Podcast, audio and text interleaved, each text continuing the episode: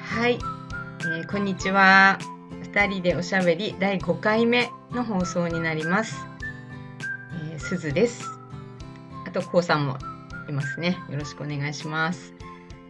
えっ、と、また映画の話になっちゃうんですけどね。あの、リメンバーミーって見たことありますかリメンバーミーあ見たリメことないですね。ンバーミーってはい。あれ、ディズニーだったかなあの、アニメなんですけど、は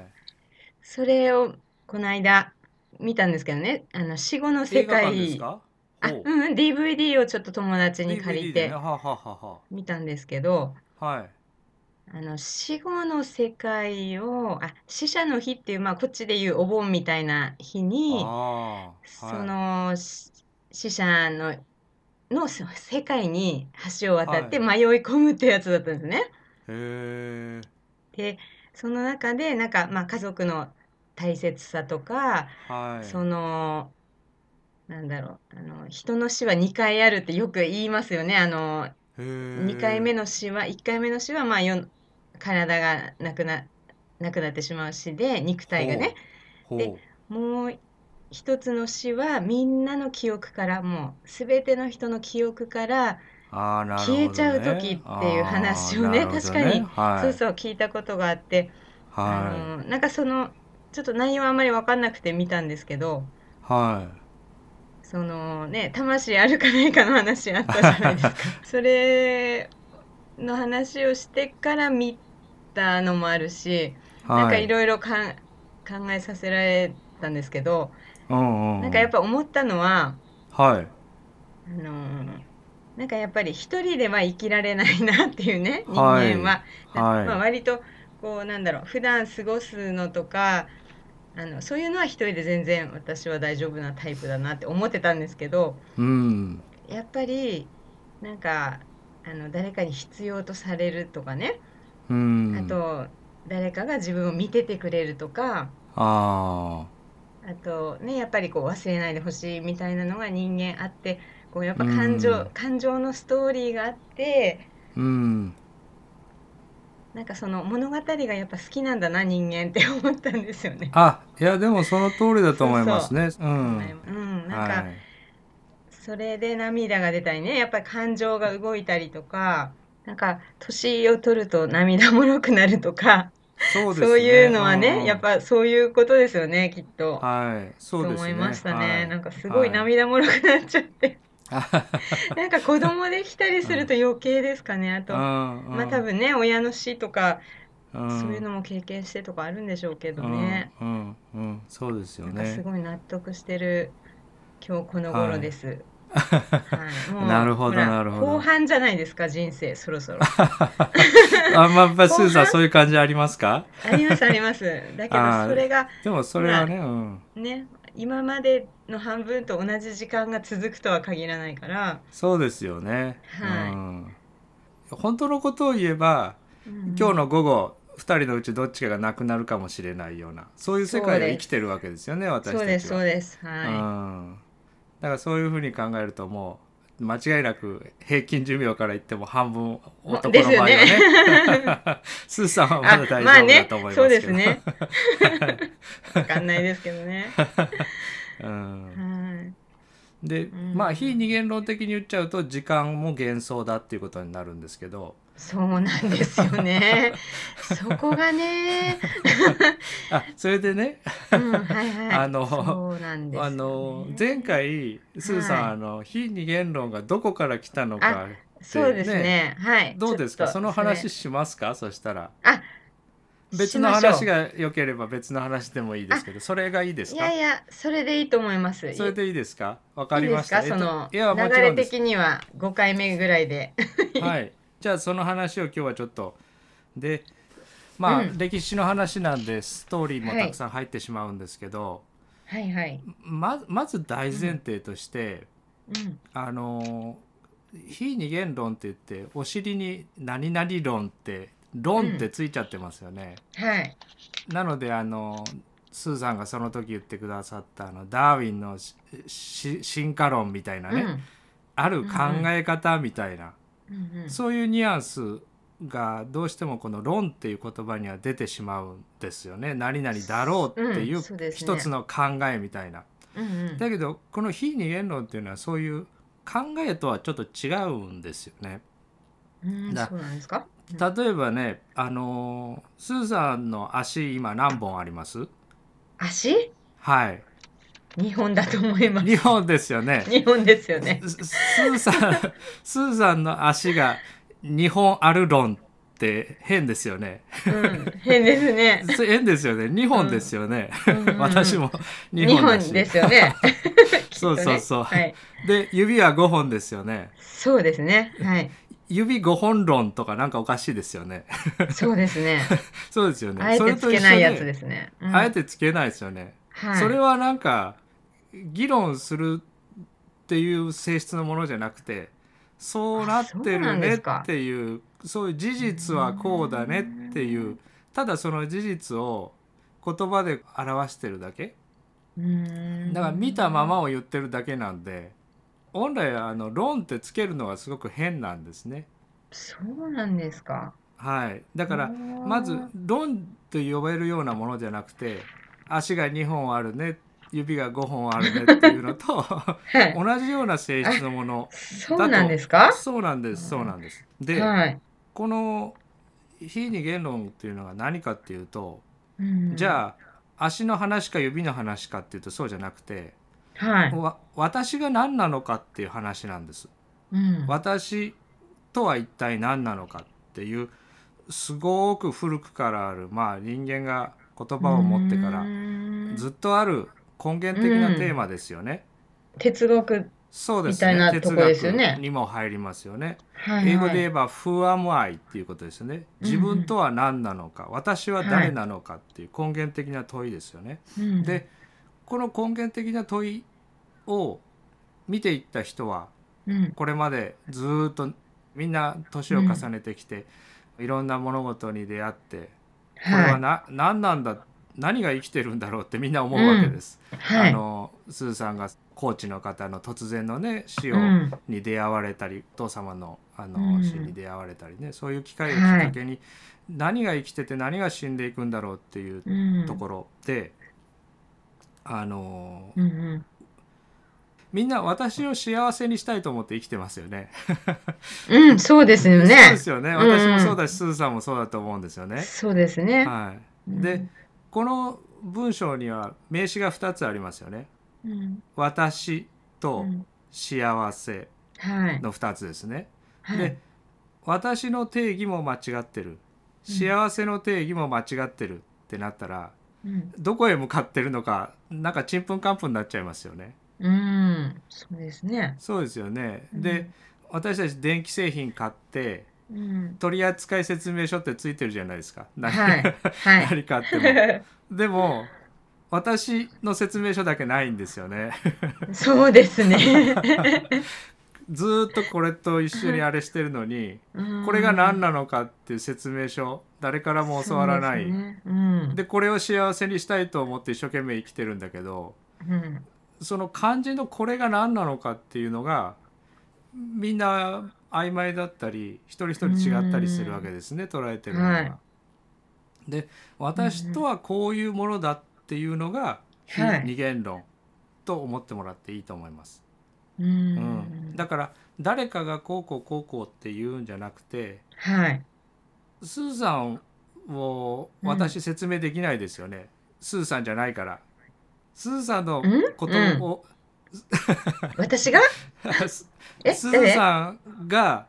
どんなものなのかを私は説明できないですよねすずさんじゃないから、うん、うん、すうん。ずさ はんを生きたことは一度もないからい、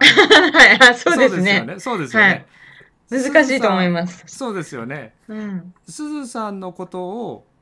知ることができるのはすずさんだけなんですよそうですね。そうですよね、はいだからこの非二元論っていうのは学校みたいにこうんう誰か分かってる人がいて、うん、うん。こうこうこうだよこうだよって言われてそれを知って「ああそうなんだ分かりました」以上にはならなくてうんうん、スーさん自身が私が毎日経験しているものってこれ一体何なんだろうっていううん、すずさんの中を旅していく旅を始めるかどうかっていう話なんです。うん。私とは何なのかっていうのを私がああだこうだ喋るんじゃなくて、うんすずさんがすずさん自身の中を見ていく旅をするかどうかっていうところなんですね。だから答えはもうすずさんの中にあるんです。うんそれをすずさんが一つずつ一つずつ見ていくかどうか。うん。で私が言ってることとすずさんが見つけたものがはい。ずれた場合ははい。自分が見つけたものを優先していってほしいんですね。うーうんん。その人その人の旅だから。はい。うん、でこの旅はお家に帰る旅なんですよ。もともとある自分自身に帰る旅。まあ変な言い方をすればね。ね。はいはい。そだかれら、どっかの場所にあるんですかどっかの 場所にあるんじゃなく て、すずあさんのどこにありますすず さんは。いやいや、その宇宙の向こうの方とか。それも違いま楽すしいですよね。いなやんか 楽しいかもしあれないけど。の、ほら、魂がないってなっちゃうと、はい、ない、あの、なくなっちゃう話なんですけど、そのはあ魂が戻る場所があるってほいうほううのほうほうある、ありますよね、なんか。ほうほうほうほう。まあそういうことを言う人もいますよね。 そうそう、言う人もいますよね、そういうのね。はい。はい。だからでほら、うん。こう大きななんか湖じゃないけど、どこかにこうみんなで戻って、 うん。で、そこからまた旅に出てみたいな、あーあー、ままあたそうい戻うるね場、所があるみたいなね、そういう、ことを言ってる人もいる。で、そうそうこれね、いろんな人そういう場所じゃがな、いのかな。そう。いや、それはでも、すずさんがこう、自分の中をこれから見ていっ て、そう思えばね。うんそう、それが間違いない、それが真実だって、すずさんが確信したら、それがすずさんの真実なんですよ。ああ、はい。うん、で私が言うこなるほとあの他のトニー・パーソンズさんが言うこと、うんお釈迦様が言うこととかいろんな人が口々にいろんなこと言ってて、 はい。であこれが本当だってすずさんが腑に落ちるものがすずさんの真実なんですよ。うんあだからなるほど私は大天そう使なんですねミカエルの生まれ変わりで私の守護神が前世ははいヨーロッパの貴族でっていうのが、 その人の真実だったらああ、それそれがその人の真実なんですよ。そうなんですね。うん、そうななんでんす。か他はい人の、うん、あの守護霊とか見えるっていう人と会ったことあるんですね私。ほうほうほうほで見てもらったことあるんだけ ど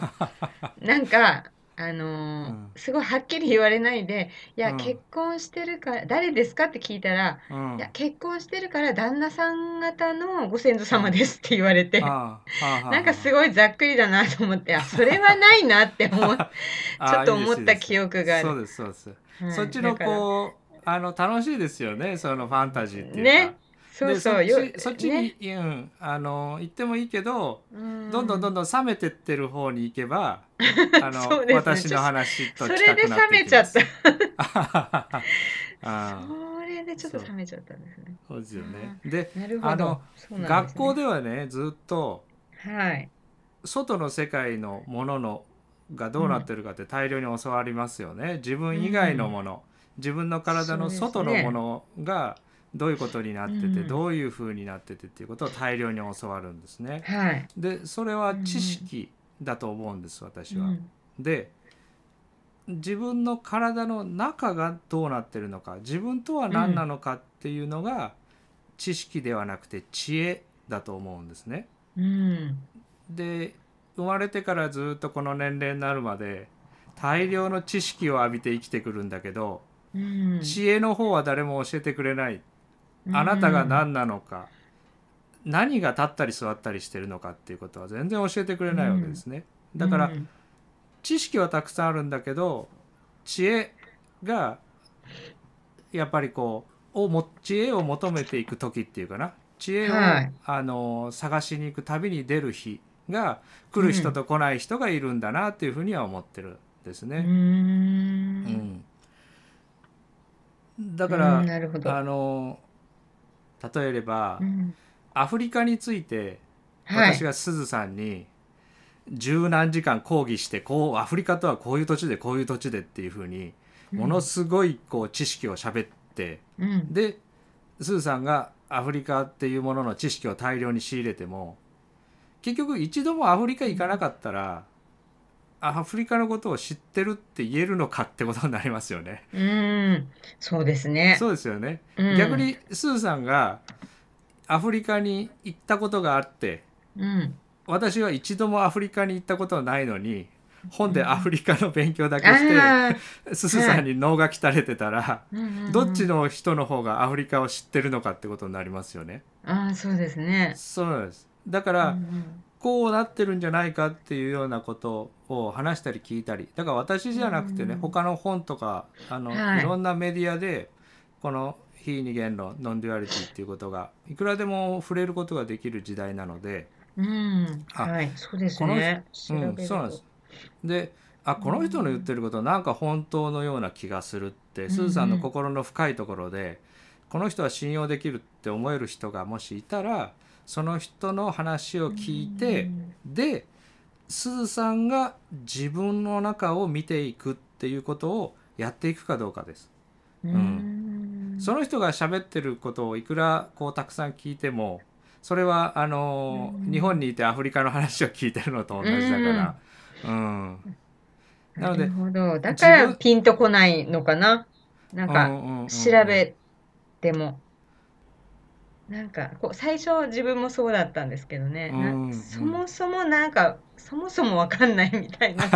人も そうですよね、うん何のことそうそう言ってるんだろうってああるのなでっねちゃいますよね。はい、そうなんですよ。だから、確かにはいいつからあったのかなってずっと思ってたんですけどね。うんうんうん昔からあれですかね。てもうそので結局哲学の中みたいな。哲学でもないんですか。はい、いや哲学でもいいと思うんですね哲結学局、うん、からじゃあは始まったみたいなね。結局そのあみんなの考えてた。そうですよねだみんな考えますよねだって私っうてん何なんてこのそうですね。うん息をして立ったり座ったりしてるのなんだこれってみんな思いますよねうんうんうん。だから、あそういのうこと何千年前の人たちもこういうん、う同じことを見て同そうですじねことを理解した人もいたと思うんです。でそうですね。この非二元論っていうのはうん社会を成立させるその手前にあるもののものなので。うんメッセージの取り方によっては反社会的になって聞こえてしまうこともあるんですね。社会っていうのは物語でそれに対立しているものとして捉えてしまう人はいるんですけど実うんははい。反社会的なメッセージではなくて超社会のメッセージなんですね。その社会を超えたところの超えてるってことメッセージですか。ななんです。ね。反社会っていうのは社会っていうフィクションが実存してるように見えてる人のものでこのメッセージはそうういうん社会そのものがそのものの手前にあるものの話なんですけどうん場合によっては社会の中にいる人から見ると反社会的に見えるんですそういう存在が。うんなのでへーたくさん殺されてきたと思います今まで。へえ、そうなんですか。はい、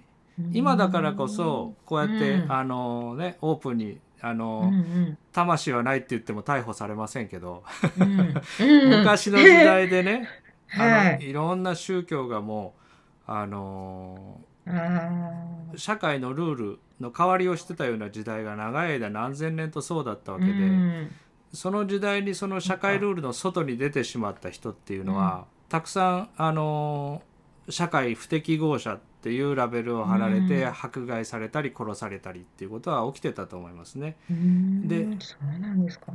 一方でそういうふうに世界が見えても別うにん世界っていう物語を壊さなくても結局は何も変わらないのでその物語の中にいて何もそういうことを言わずに日々の暮らしを普通に過ごしてたっていう人もたくさんいたと思うし今もおられると思いますね。こうやってなんか、はいあのうん私みたいにこう不必要に喋る必要は全然本当はないみ たいなのも私は個人的にはねだからこの度にすずさんが自分はどうなってるのかを見るたびにすずさんが出ても出なくてもどっちでもいいんですこうやって私とおしゃべりして、はいあの時間を過ごしてもらえればとっても嬉しいしね、はいそれでいいんで、だけども私個人としてはちょっと一緒に働くチームの人にはうん少し伝えたいことがあるなと思ってるのでたまたま喋ってるんですけど、うんあのこういうふうにあこうなってるんだって分かったからって言って人に話すことなく普通に社会の中で暮らしておられる方の方が圧倒的に多いと思います。うんうんううんん、何もみんなにこう話していく必要があることではないので、うんうん、取り扱い方が難しいんですかね。そのそもそも何な何何なのかっていうことです よね。このそうですねこの電気製品何なんだってトースターなのそうですよか、ねオーブンなのか電子レンジなのうんかこれ何なんだっていう話ですよね。 そんな感じですね。はうい、ん、でちょっとここは私のストーリーなんですけどはい。これから先自分の外にあるものを見て生きていく人と、はい。自分の内側で何が起きてるのかを見ていく人とざっくりとですけど大きく2つに分かれるんじゃないかなっていうような気はしてますね、ストーリーですけどうんはい。よくあの「改心」って言いますよね心が回るあ、回るはい。回る心と書いて「改心はい。」それはあの外を見て今までずっと外を見て生きてた人がうん。 180度見る方向が変わって自分の中に何が起きているのかを見ながら過ごすようになる、これ世界の見え方が180度ひっくり返りますよねうん。今まではそう周りいう意の味なんだ。回る心と書いて改心って書けばですね、あのそうなんですか。うん。今まではずっと出来事や人や物や自分の外にあるものがうん何が起きてるんだろうどうなってるんだろうどうしてなんだろうって外ばっかり見てた人がうん。そういう物事に触れている時に自分の内側で何が起きてるんだろうっていうふううにん。なあり方になれば世界を見ている見ている方向が180度ひっくり返ってますよねこれそうですね。そうですよねうん。そういうふうにひっくり返るかどうかっていうところだと思うんですこの話にうんあの興味を持つか持たないかっていうのは。そうですね。例えばスーさんの旦那さんがどんな方でどんなことをされるかっていうのをスーさんが一生懸命こう、旦那さんを見てる っていう、はい見方とはい、その旦那さんとスーさんが接点があって関わっている時にスーさんの中に何が起きてるんだろうんうどういう感情が生まれてどういう思考が生まれてどういう現れになって、どう自分がどういう体の向きになってどういう呼吸のスピードでどういう現れとして自分がその場にいるんだろうって言ってスーさんがスーさんの方を見ているっていうのと、うんこの現れ方の違いだと思うんですね。うんあの和尚だったかなんかも言ってたことで、はえい。っといつもね頭ばっかりボリボリ書いてる子供がいてはい。そ の親がね「なんでお前いつも頭書いてるんだ」って言ったら、うんその子が「えだって自分の頭がかゆいって分かるのは世界に僕一人だけだよ」へえ、もう見てるんだ、自分を。うんで もちゃんとそうですよねね、言われてみればなんか体感として、そうですね。自分の中に確かに怒りが生まれてるのか喜びが生まれてるのか、どんな感情が訪れてるのかを一番最初に気づけるのは自分ですよね、うん。他の人じゃないですよね。そうですね。うんでそれ、がずっと長い間こう他の人が何を思っていてうん、何が外の世界で出来事が起きていてっていうのをピリピリピリピリ目を見晴らして生きていたのが、うんうんその見てるところの向きがひっくり返るような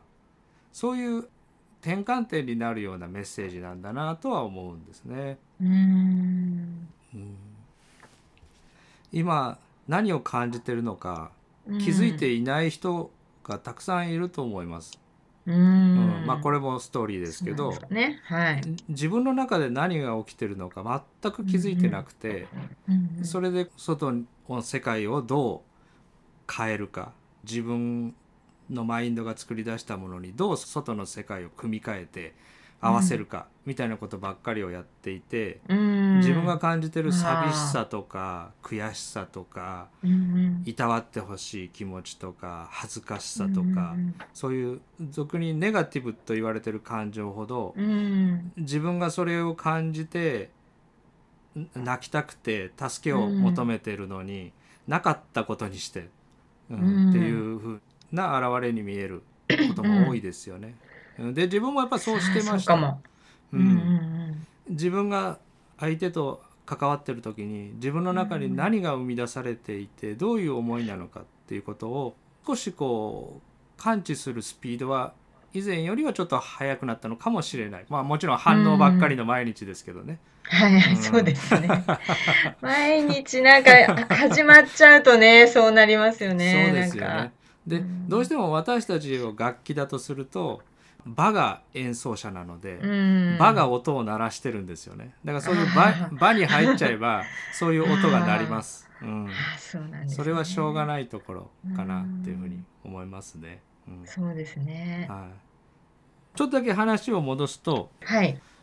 じゃあどこから始まったのかっていうことは、それはもう人類が誕生して言葉を持って、うんこの私とは何なんだろうっていうことを見始めた人が生まれた時から始まっていてあ、うん私とはこういうものそうなんだっですねていうふうに見つけた人はたくさんたくさんいたと思います。だけど、その中で歴史上の人物で残ってきた人がいてうんうんこの人が言ってることは同じだよっていうのがあるんですね。はい。でまあ一番有名なのは釈迦ですよね、うん仏教を始めたと言われてる。ではい。そのお釈迦様だけじゃなくて、はい。えーこの「非二元論」と同じことを言ってる人っていうのはたくさんいるんですね。でうん現代の作家で言えば自分なんか読んでてこの人で言ってることは全くその通りのとこだなって思うのは、トニー・パーソンズさんとか、それからバイロン・ケイティさんとかそれからエックハルト・トーレさんとかこういう方はもうみんな言ってることは同じですね。うんあのーそれは非二元論っていうテーマで書いてるそ本うなでんですすかね。うんそうですそうですノンデュアリティっていうのが数年前に欧米とかでブームになってあの、うんこの方たちが言ってることはみんな結局同じことを言ってるんですね釈迦と同じことを言ってる、はい、はい。だからこういう方の本をパラパラっと見ていただいてスーさん本が好きだっておっしゃってたのでうんあこの人の語り口私なんとなく合うなとかうんこの人なんか嘘ついてないような気がするなっそうて、ですねはい思う人がいればそのお釈迦様のあの仏典を読むよりもはるかに分かりやすいですよね。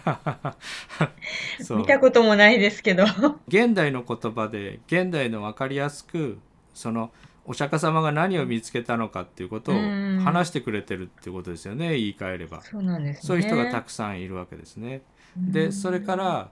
そのノンデュアリティのその革新のところはい。全く同じことを言ってるのはあの老子中国の思想家で老子って言いますよはね、いはいあの人も全く同じところを話してる、あそうなんだ。ではい。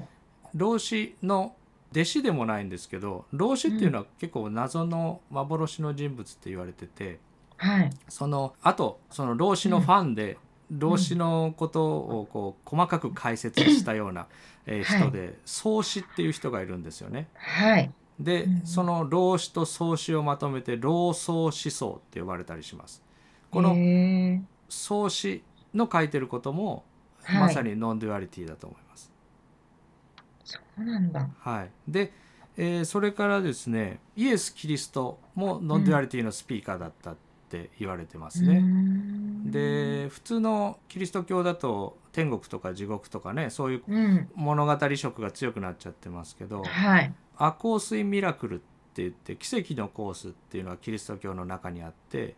それはもうノンデュアリティと言ってることは全く同じだっていうふうに言われてますね。うーん。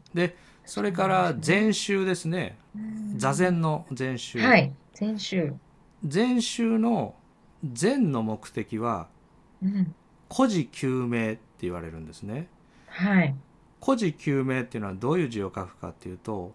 はい。己のことを救命するって書いて孤児救命事故の子ですね。ね。事故の子にへーあの事実の「字」って書いてはい。それを探求の「求」に明らかにするって書いて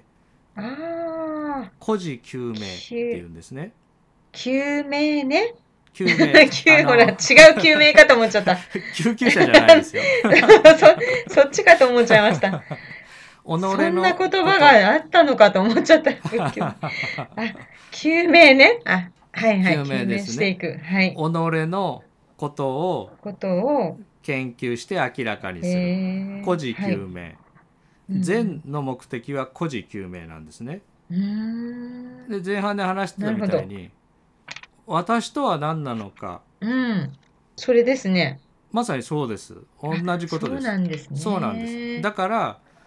前週の核心部ですねダルマとか臨済とか道元とかそれから白隠さんとか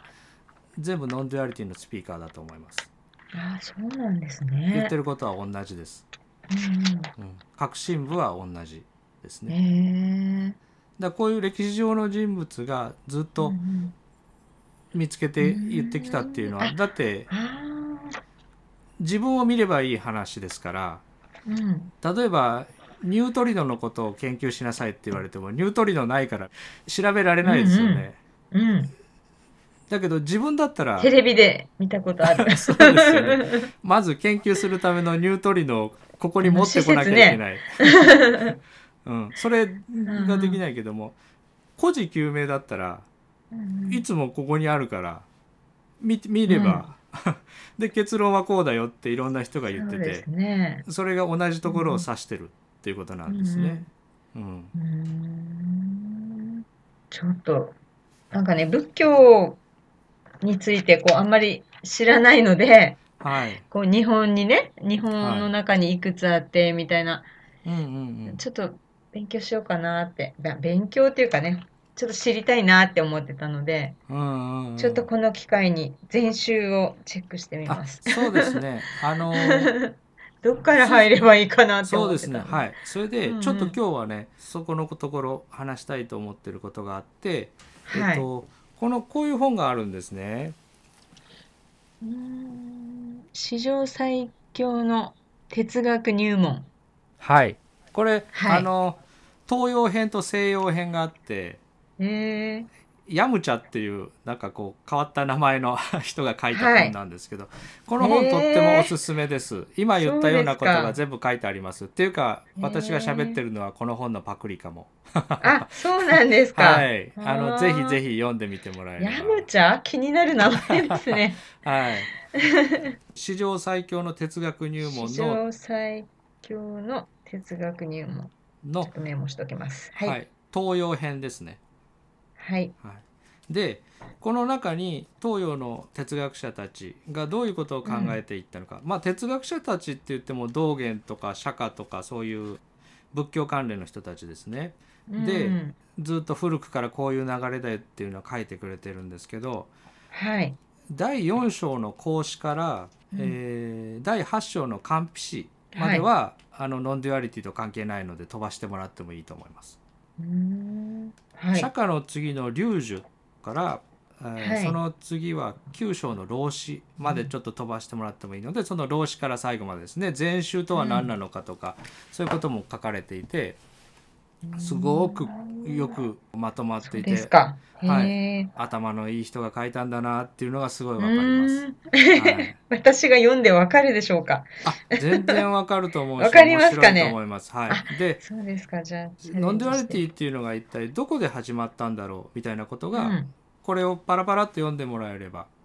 あのその真ん中のここは読まなくていいよって言ったところを飛ばして読めば多分うん1週間もかからないでパーッと読めちゃうと思うので、本当ですか。はいへーあのなんかぜひおすすめ難しそうなイメージがあるけど。漫画の「バキ」とかって知ってます私読んだことないんですけどバキ格闘漫画わかんないですはい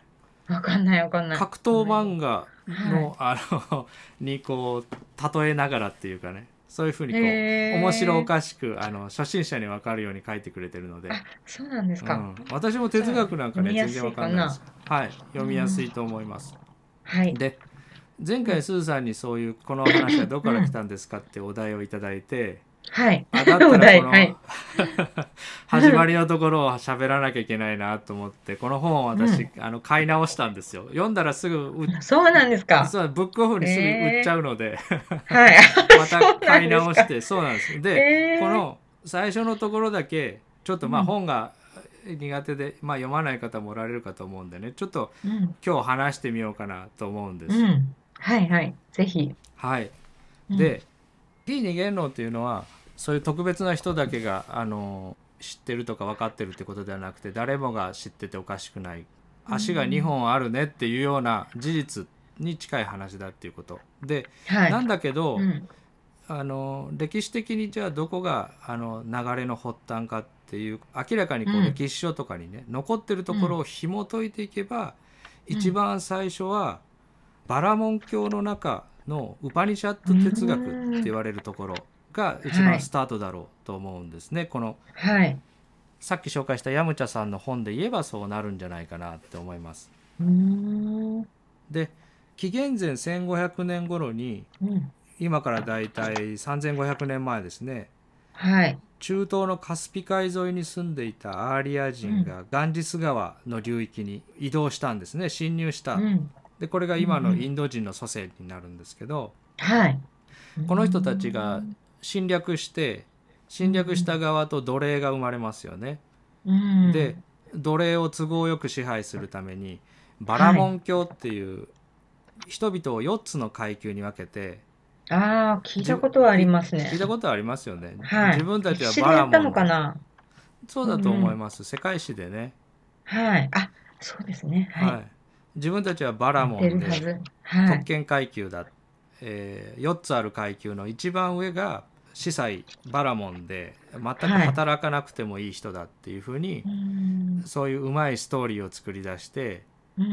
んその土地の人たちを支配し始めたっていうことなんですね。はいでバラモン教うがん生まれた。うん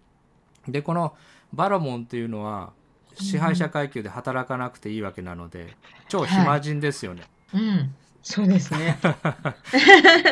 やることない働かなくていいし食べるものも提供してもらえるしうん。で暇人だからはい。孤児救命に走ったんですそうなんですか。何もしなかったわけじゃなくてね。私ってなんだろうっていう哲学 が、へーそういうバラそモンうのか。でも、そうですよね。働かなきゃいけなかったら、働いて疲れて寝ちゃうも、そうんですよ夜。ね私ってなんだろうなんてそんな、ねえある意味贅沢なもうね、そうなんですね。 はいあーなんかそう、わかる気がする。であそうなんですか。はい。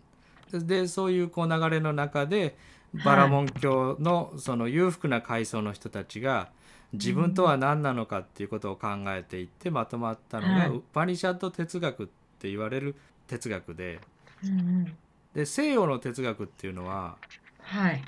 世界の根源とは何かとか何が絶対的な正しさなのかとかうん。自分の外側自分の外のものがどうなってるのかっていうのをはい考えていくのが西洋哲学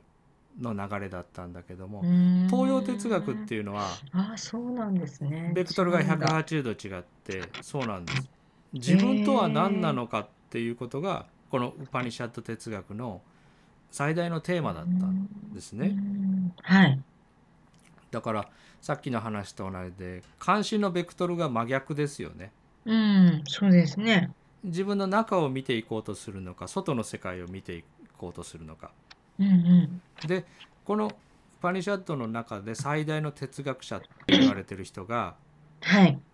これが噛みそうな名前なんですけ どうん ちょっと読んでみる と言えますか間違えたら言い直して、いい方だけ使います。 はい。えっとね、ヤージュニア・バルキアっていう人なん ですす、ね。ごい。はい。ごい。ヤージュニア・バルキア。ヤジュニア。 で、噛みそうなんで、バルキアとだけ言います、こ こそうですね。はい。から。はい。このバルキアさんっていう人が、はい。ウパニシャット哲学最大の哲学者って言われていて、うーん紀元前650年から550年頃の人なんですね、はいだからイエス・キリストより古い人ですねうーんで、えーこの人が残してる言葉でうんうん「不死の秘密を教えてくれ」って奥さんに言われた時に答えた答えの有名な一節があるんですね、みんはな死んだらどうなるんだろうとか死なない方法不老不死の方法はないのかっていうのが古来ずーっと人間の一番の関心事だったので、い、うんこの最大の哲学者のバルキアさんに奥さんはいが死なない方法を教えてくれって質問したんですね。うんでその時のバルキアの答えがはい。 「私我ですね」のことを、ウパニシャット哲学ではアートマンって言うんですけどはい。アートマンについてはにあらずにあらずとしか言えないそれは捉えることができないなぜなら捉えようがないからであるそれは破壊することができないなぜなら破壊しようがないからであるそれは執着することができないなぜなら執着しようがないからであるそれは束縛されることもなく動揺することもなく害されることもないああどうやって認識するものを認識できるであろうか妻よ不死というのはこういうことなのであるっていう言葉を残してるんですねちょっと長くてあれだったと思いますけどはい。アートマンについてはうん。認識するものっていうふうにうんうん。このバルキアさんは定義してるんですねはい。つまり見ている側見ている私うん。のことをアートマン私うん。つまりいろんな対象が世界にいっぱいあってはい。それを観察してる側見ているもの、でそれは認識する側なので捉えることはできないし、破壊することもできないし束縛することもできないし動揺することも傷つくこともなういっん。ていうふうに表現してる。ではい。認識する側なのでうん。対象じゃないものっていうことなんですね。すずさんは今、カレンダーだったり目の前のものやマイクやいろんなものを認識してますよね。はい。認識されてるのが対象ですね。はい。でそれを捉えてるものがうん。すずさんだって言ってるんですこのバルキアは。うん。認識してるもの認識されるものじゃなくてうん。うん。見ている側見ている方ってことですね。そうですうんそれだけが私だ見られてるものじゃなくて見ている側が私なんだで見ている側を対象化したらそれは認識するものが対象に変わっちゃいますよねうん。認識するものを捕まえたぞって言ったらそその捕まえてるものを認識してるものがいないといけないみたいないつもの謎かけ、え そうですね。そうなのであーこれとかそれとかその認識してるものを言葉でこう定義したらそれはもう対象になっちゃってますよね。はい。なのでアートマンについては「にあらず」「にあらず」としか言えないっていうふうに定義してるんですね。うん非二元って言ってワンネスって言わないのと同じですね。うん。認識すうるん。ものっていうふうにこう対象化してなんか言葉でくくっちゃったらはい。もう対象になっちゃってますよね。うんう。んそうか。その、違うんですね。に、それだっていうのと、それじゃないっていうのの使い分けそうだってかことらなのもかうな。話にならないのでどうしてもねそれとかこれとうかんそのずっとあるものっていうふうに言っちゃうけどそうやってこう指さしてるものではなくてその認識しているものが私じゃないだろうかっていうことを言ってうる。んうん、だからスーさんが今経験してるものスーさんうんうんう腕ありますよね腕は認識できますよねスーさんの腕。はい。だからそれはスーさんじゃないんです。スーさんの腕は。対象になってるかあーそういら。う、そういうことですか。 あ、対象をそういうことか。対象を認識しているのがスーさんでうん、うんうんスーさんの腕は、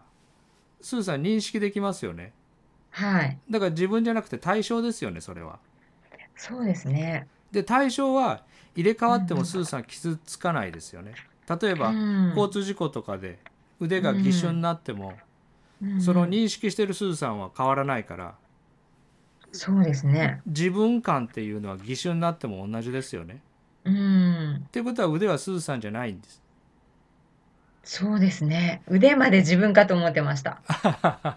そうやって対象化できるものを肉体まで。そうですよね。なでるもほどね。自分が見て感知しうんてうん捉えられるものははい。私ではなくて捉えてるものの方が自分だっていうふうにバルキアは定義してるわけですね。でここ難しい。でもスーさんでないものを、聞け、うん。聞けばなるほどって思うけど、うん、奥さんどう思ったのかなって思 って、なんかそう、そう言われて、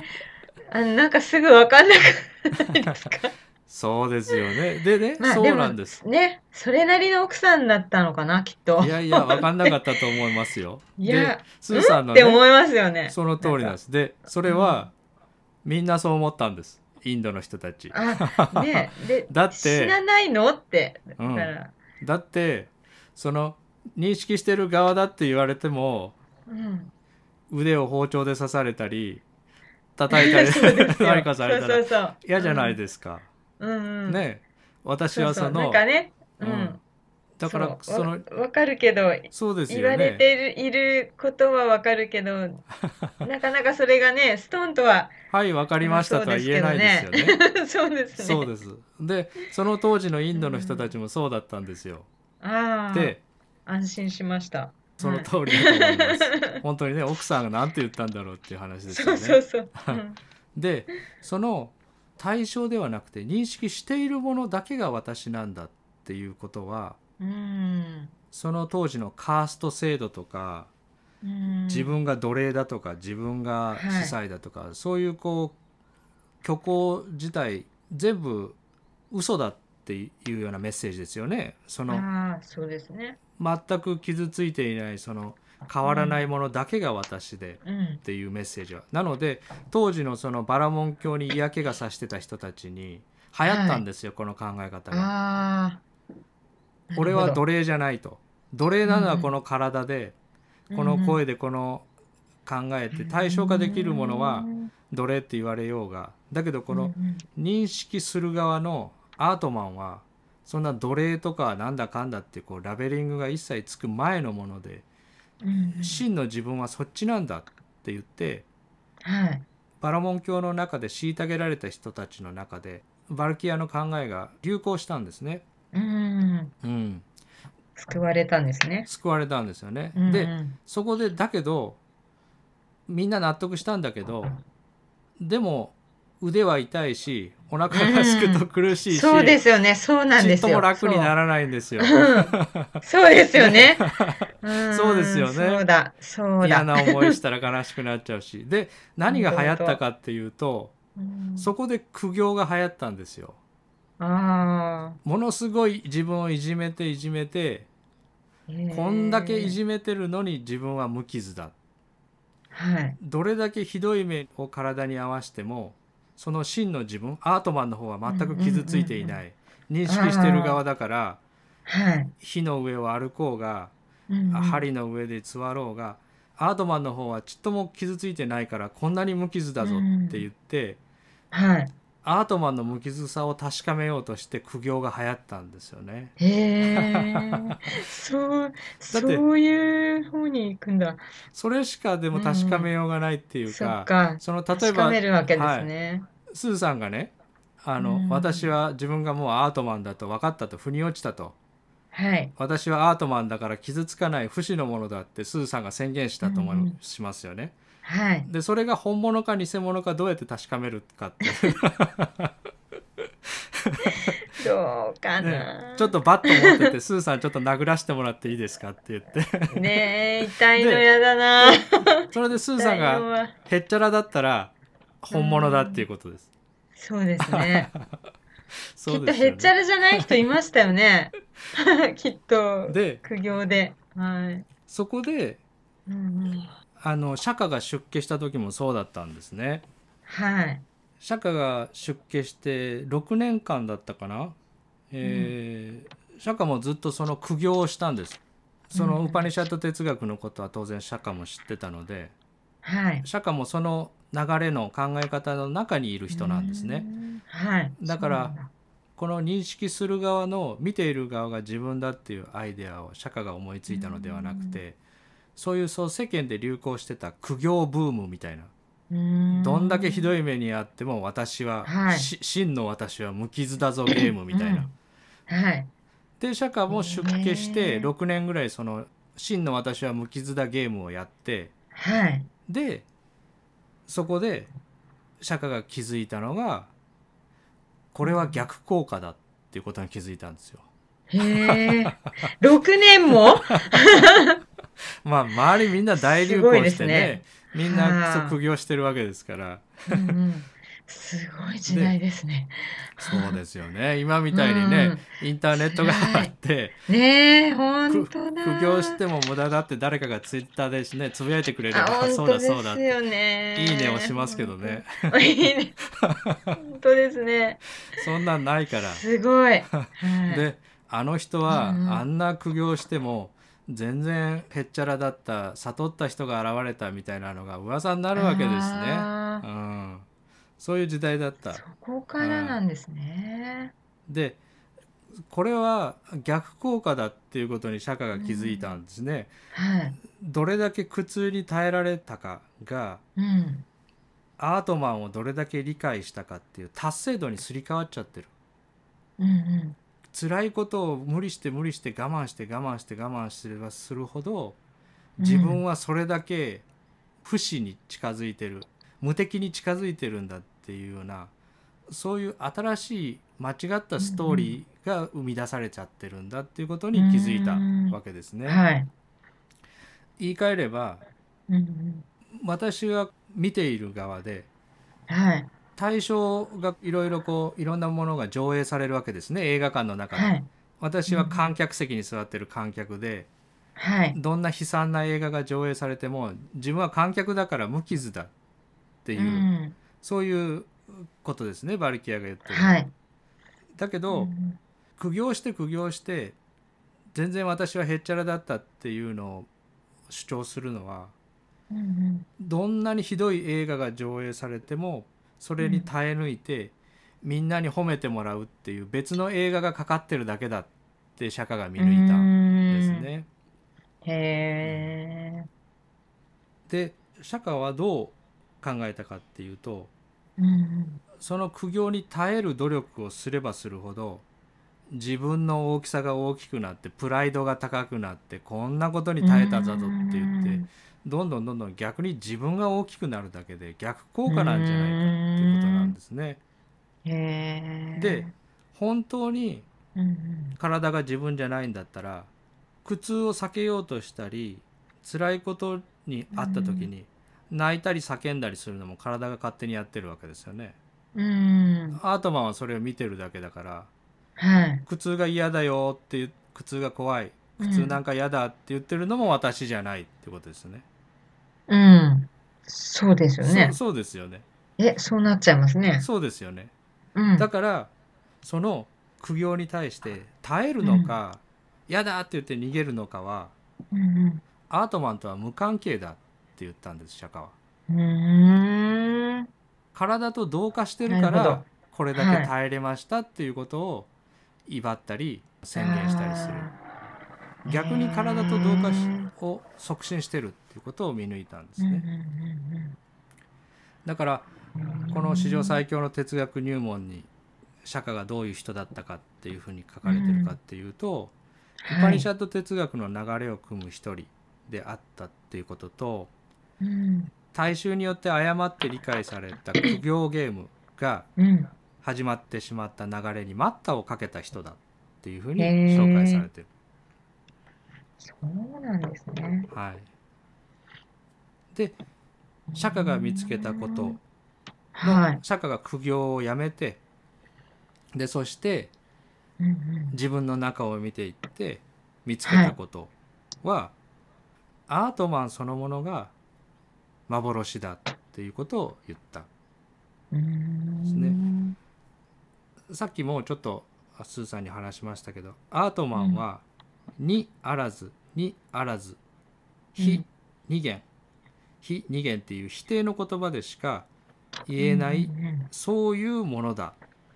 それとかアートマンはうん捉えることも害することもできないそういうものだっていう表現自体が文末をよく見るとほにゃららなものだって対象化してますうよね。んうんはいはい。これこれこういうものだって対象化してしまってうる。んホモ・サピエンスは言葉を使って対象化した瞬間に実在と錯覚する種なんですね。なので、うんそういうものがあたかもあるかのように感じてしまうんだけど、うんそういう認識するものとかこの世界を見ているものとか、すごくなんか作為的ですよね。なんかそうですそうねいうそう表現されますね。こうこんにゃく玉みたいなつるっとしたのがいて、それがなんか世界を見てるみたいな、 そういうなんかこういう主体を想像させますよね。はい。そういうものは存在しないっていうふうにそのバルキアのうーんアートマン認識するものが私だっていう私を観察者に同化する考えをうんう否定したのが釈迦だったんですね。んへえ。でこれはスーさんこれからノンデュアリティの本とか、まあ、もし興味があって読まれたら、今でも結構あります。はい。スーさんが前々回に言ってくださったあのずーっと変わっていなくて、えーうん静かでずっとそこにただある感じ傷ついていなくて、全く変わらなくてっていうその今そのものの感覚をうんうん気づきの意識とかはい。見ている私とかはい。真の我って書いて真がって呼んだりそういうふうな呼び方をつけて、はい。それが本当の私真の私なんだっていうふうにおっしゃる。る方もいます。それはバルキアが言ってたアートマンなんですね。はい。で、うんそこが私なんだって気づくだけでも、映画館で上映されてる映画の内容と、私は別のものなんだって言って同化が外れるので、とっても楽になるんです。はい。すごい悲惨な映画がかかってて、観客席でうわーんって泣いてる人がいて、いやいや、お前観客だから、 映画のなうん。人物じゃないからっていうだけでも楽になりますよね。ああ、まあそうですそうでね。すよね。うん。そこはでも釈迦が言ってた話の手前なんです。ああ、そうなんですね。釈迦が言ってたのは、うんうんうんその観客席に座ってるアートマンう私んは幻だよっていうことを言っていて、うんそこが仏教の核心の無我っていうことなんですね。はい。えー、そそういうふうにつながっていくんですね。はい、で老子ってさっきはい。紹介しましたけど老子は紀元前4世紀から5世紀頃の人で、はい釈迦。とそんなに時代はずれてないんですね。うーん。なのではい。釈迦の教えと老子の教えの核心部があまりにも同じなのでうんうん老子ケコ説って言ってはい。老子が化けるに、えうーん古いに月と書いてケコって読むらしいんですけど老子ケコ説って言ってはい。老子が晩年になって西に向かってインドにたどり着いて釈迦と名前を変えて仏教を開いたみたいな説があるんですよ。あ あ、これはまあえー、そうなんですか。とんでも説だと思うんですけど、 でもまあそれぐい。らい老子と釈迦が言ってることの核心部は同じなんですね。へえ。それを初めて聞きました。でちょっと時代が新しくなって紀元前369年頃から286年頃に創始って言われる老僧思想って呼ばれる老子の解説をしたような創始っていう人が現れるんですね。でこの人はまあ老子のファンの一人でうん。老子の方はねなんかどっか旅に出ようとしてもう街を去ろうとしてた時に関所の人に知ってることをちょっと書いてから旅に出ろ最後になんか残しとけみたいなことを言われていやいや書いたってへいえう。エピソードがあるんですけどはい。なのですごいぶっきらぼうで確信のことしか書いてないんですけどうんうん。創始の方はもう話したくて話したくてしょうがないへえ。老子が大好きで老子はこういうこと言ってたんだ、こういうこと言ってたんだって言ってもうあのーいろんな言葉を使って手を変え品を変え老子の思想を解説したような人なんですね。でこの創始の本の一節ではい。こういうふうに書かれているところがあります。古の人が到達した素晴らしい境地がある。うん。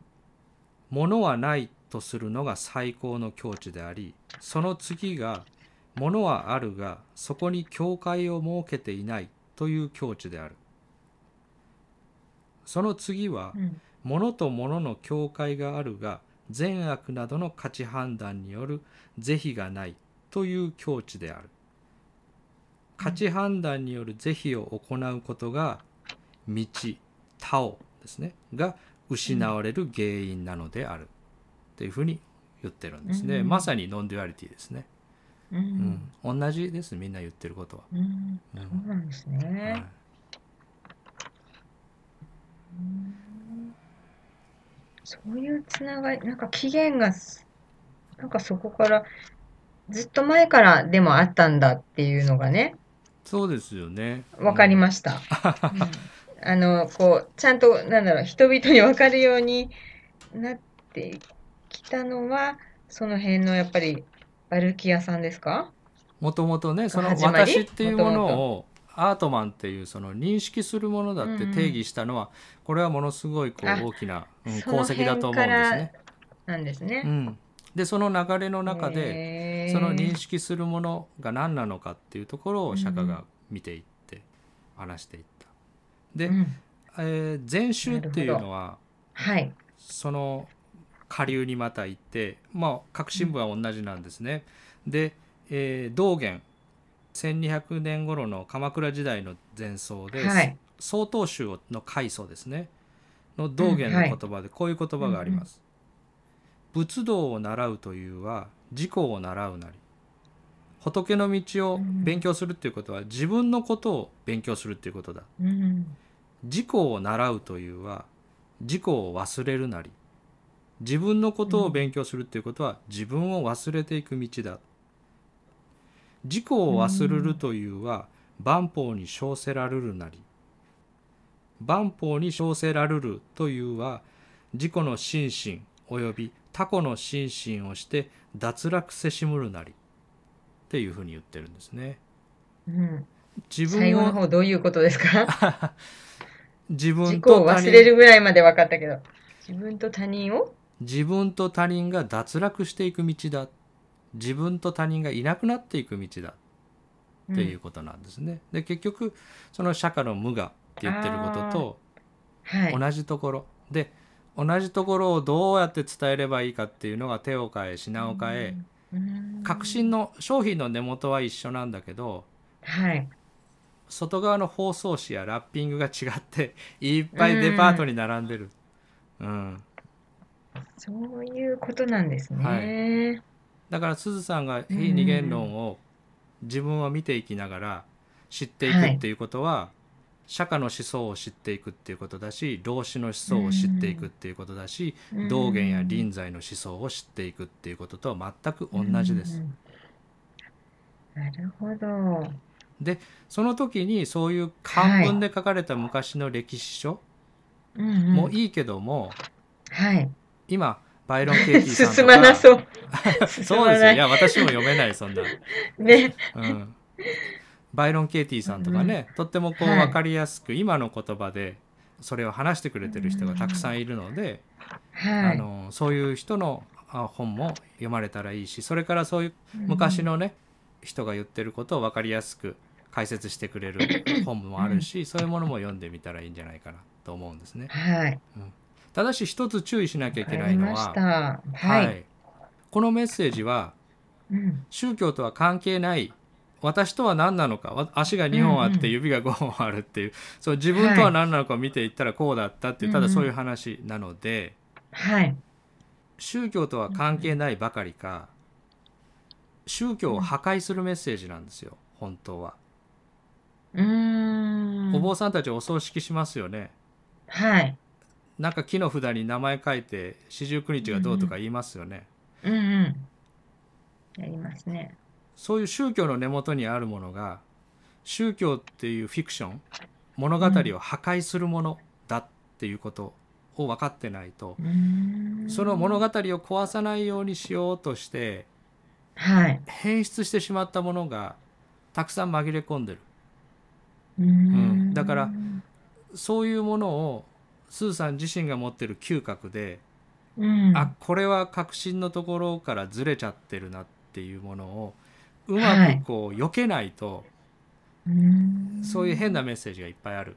フィクションそうなんですねフィクションを土台にしているもの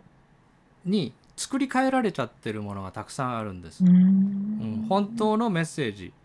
をうん「スーさんはいないんです」って言われてスーさん受け取れます嫌ですよねそんなあーなかなかね そうですよ、うね、んそうそうだからそこをあーぼやかしてスーさんを傷つけないようにマイルドにしてあーそういうことですか物語うんうでん包んではい受け取れるように加工したものがたくさんあるんです。あでそうすあなるるほとど伝えストーたリいーね喋、ってる人が伝えたいものは一緒なんだけどラッピングがうんけばけばしく物語で固められてて、うんそれが物語って見抜けない人に手渡しちゃうとそうのんラッピングが事実だと思っちゃう、ああそっちの方が入ってきちゃうってことですねそうですなのでおすすめは非二元論の現代のスピーカーの人のうん話を見たり読んだりされたらいいなと思うのとあとは仏教書でも少女仏教の方ですね原始仏教の方はい大乗仏教と小乗仏教あ大乗じゃない方ですね二つに分かれて、はい大乗じゃない昔の釈迦の教えを変えたりいじったりしないで、うんそのまま伝えようとしてる人たちはいのそっちの人たちの本も今ね本屋さんとかでとってうんうんもうん簡単に入手できる時代なのでうんうん釈迦が何を言ってたのかはい釈迦以降の人たちが多分釈迦はこういうふうなことを言いたかったんだと思うみたいに解釈して味付けして変更をこうスパイスを加えちゃったああ味が変わっちゃってるものじゃなくてはいもともとの原始仏教の方のはいテキストをちょっと読んでみられると、読むならねはい、あのわ分かかりりまやしたすいものがあるかもしれないです。ではいそういう今話したような大きな流れのところをざはいーっはいとカタログみたいなものいいですねはい、ざっくりあいいですね。そう、どこから入ったらいいかわから、ありすぎてね、はい選び方すらわからないので、はい、このあ史よかった上です最強のそれ哲学入門っていうのがこうカタログみたいになってると思うんですね。道元とか永在とか、はい老子とか宗子とか龍樹とかそういういろんな東洋哲学の重要人物たちのことが分かりやすく面白おかしく書いてあるので、はいいですねいいんじゃないかなと。ありがとうございます。はい。はい うん、まあこんなとこですかね。なんとなく、なんとなく始まりが分かったので、 はい、はい。リクエストに答えられてればいいんですけど。ああ、十分です。ははいい、ありがとうごいざえいいえまはい、じゃあまあ5月はこんなとこでしょうか。す。そうですね。はい、じゃあ、5月はこの辺で。はい、この辺ではい、ありがとうございました。ありがとうございました。さようならさようならはい